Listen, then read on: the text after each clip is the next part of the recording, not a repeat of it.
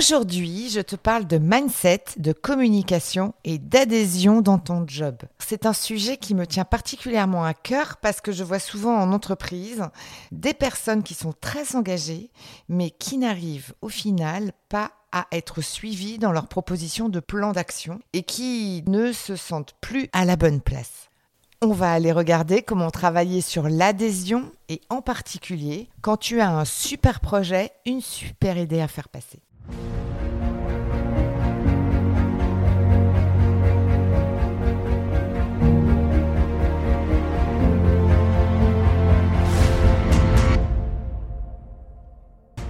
Bonjour, je suis Sophie, plus connue sous le nom d'Elastic Girl. Je suis marketeur et coach certifié. Mon super pouvoir est d'accompagner les personnalités atypiques à développer un environnement écologique pour exprimer leur singularité et retrouver toute leur puissance de création. Si aujourd'hui ton parcours professionnel ressemble plus à des montagnes russes qu'à une croisière sur le Nil, rejoins-moi tous les lundis sur ce podcast. Viens t'inspirer des parcours de héros pour designer ta propre quête dans un environnement qui te ressemble. Et si tu es à la recherche de pépites, de retours d'expérience de mentor et d'une bonne dose de décalage, tu es au bon endroit. Alors c'est parti, on embarque pour ta nouvelle aventure.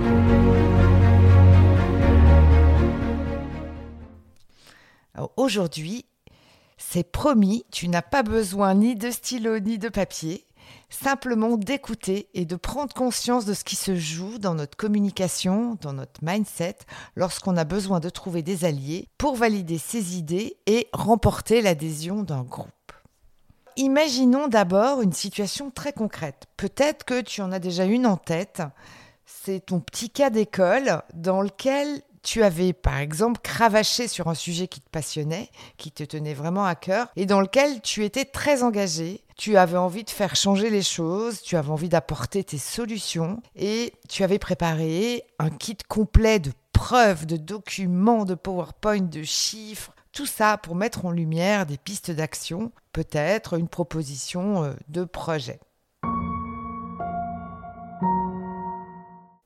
Si tu n'as pas d'idée, je vais te donner et on va partir sur un exemple très concret qui, ben, je l'espère, euh, en tout cas, si tu n'as pas d'idée en tête, va pouvoir éveiller euh, quelques vieux souvenirs grinçants. Et donc aujourd'hui, je vais te parler de Juliette. Juliette, elle est ingénieure et elle est experte dans son domaine elle constate de vrais problèmes dans la manière dont les commerciaux utilisent l'outil de vente et elle se rend compte, puisqu'elle intervient en après-vente, qu'il y a des grosses répercussions sur les usages du produit et de la facturation. Comme elle est sensible à l'expérience client, évidemment je l'ai bien choisi, elle se met en mouvement pour proposer des solutions. Alors évidemment, Juliette est très enthousiaste, elle pense d'ailleurs détenir une pépite très utile pour l'entreprise, mais elle n'oublie pas ce qu'elle a appris pendant toute sa scolarité, à savoir utiliser ses compétences techniques pour pointer du doigt le problème et décliner toutes les erreurs, les dysfonctionnements qu'elle arrive à diagnostiquer. Alors, elle est vraiment formidable. Elle a mis tous les slides possibles et inimaginables des cas clients pour lesquels cela s'était mal passé.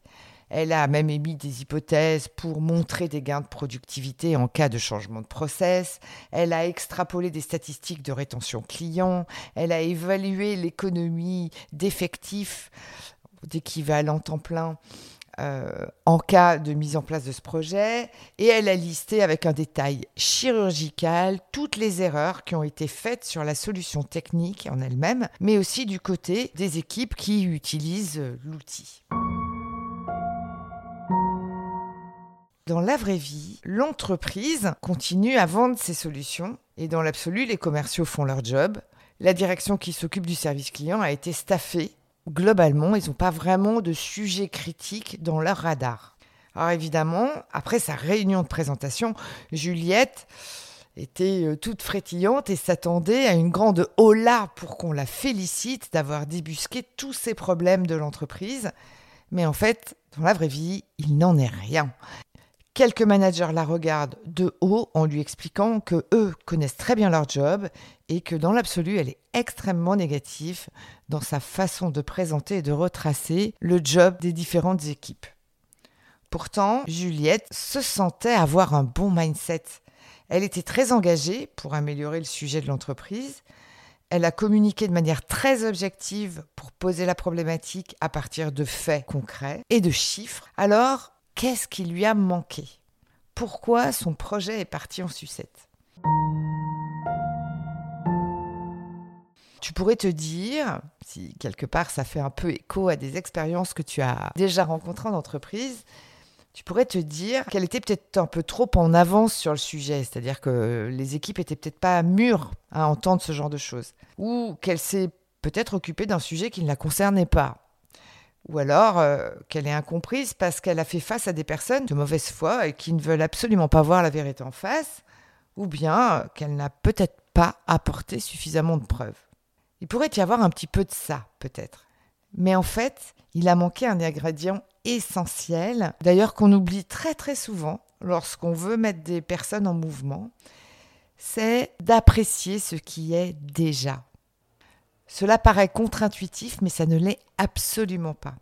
Et c'est d'ailleurs le fondement essentiel que l'on devrait tout savoir lorsqu'on se lance dans un projet d'amélioration c'est-à-dire, par exemple, apprécier la capacité d'une équipe commerciale à vendre un produit et de comprendre comment ils font ça aujourd'hui, d'apprécier les process manuels de correction des équipes après-vente et de comprendre quel talent ils déploient aujourd'hui pour être au service du client malgré des dysfonctionnements de l'outil. Et on pourrait aussi aller apprécier les coûts de clients lors des problématiques de facturation et identifier les perspectives de collaboration que cela peut aussi déclencher lorsque le service client est en relation avec le client euh, dans le cadre d'une problématique de facturation.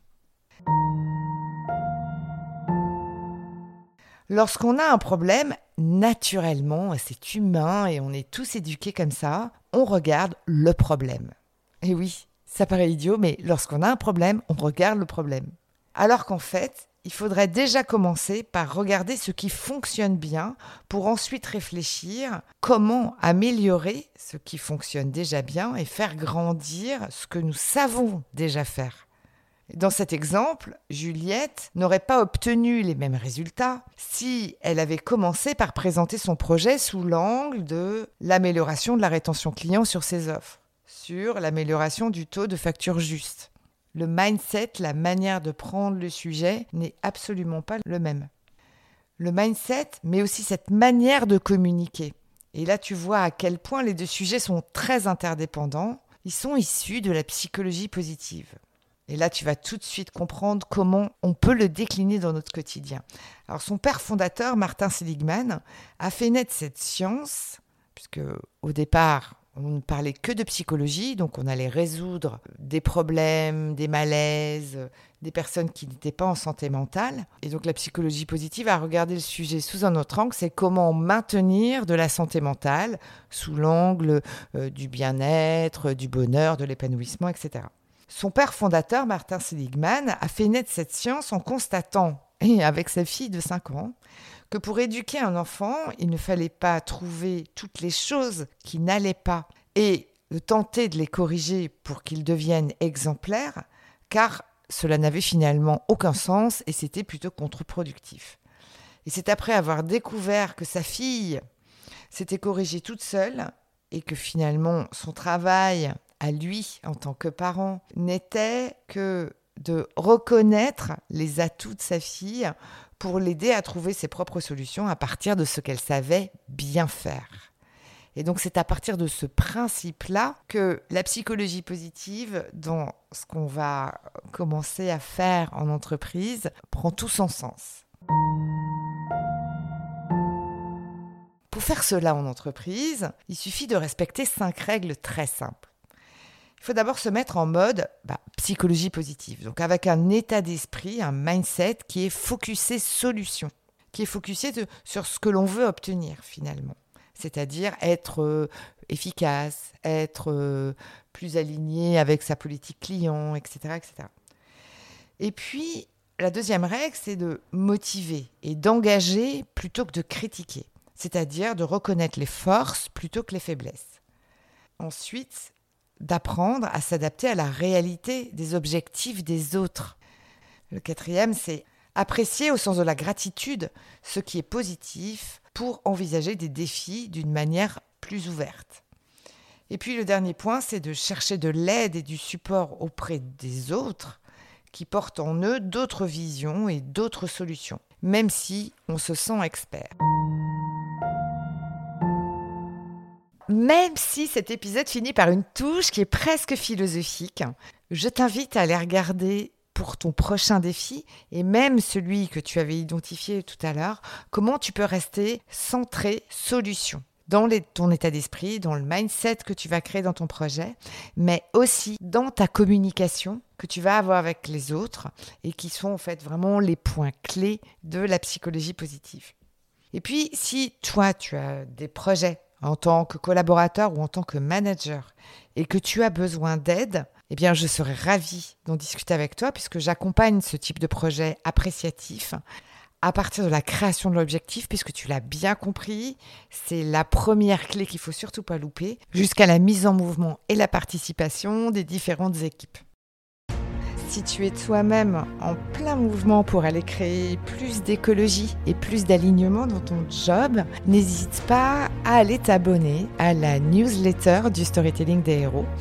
La newsletter s'appelle le X et euh, tu peux la retrouver sur le site web emul.fr, h-e-m-u-l.fr, slash news, N-E-W-S. Et si tu as des amis qui nagent en brasse coulée dans leur environnement pro, n'hésite pas à leur transférer ce podcast ou la newsletter. Tu leur offriras sûrement un cadeau caché. Alors merci pour ton écoute et prends bien soin de ton cap et à lundi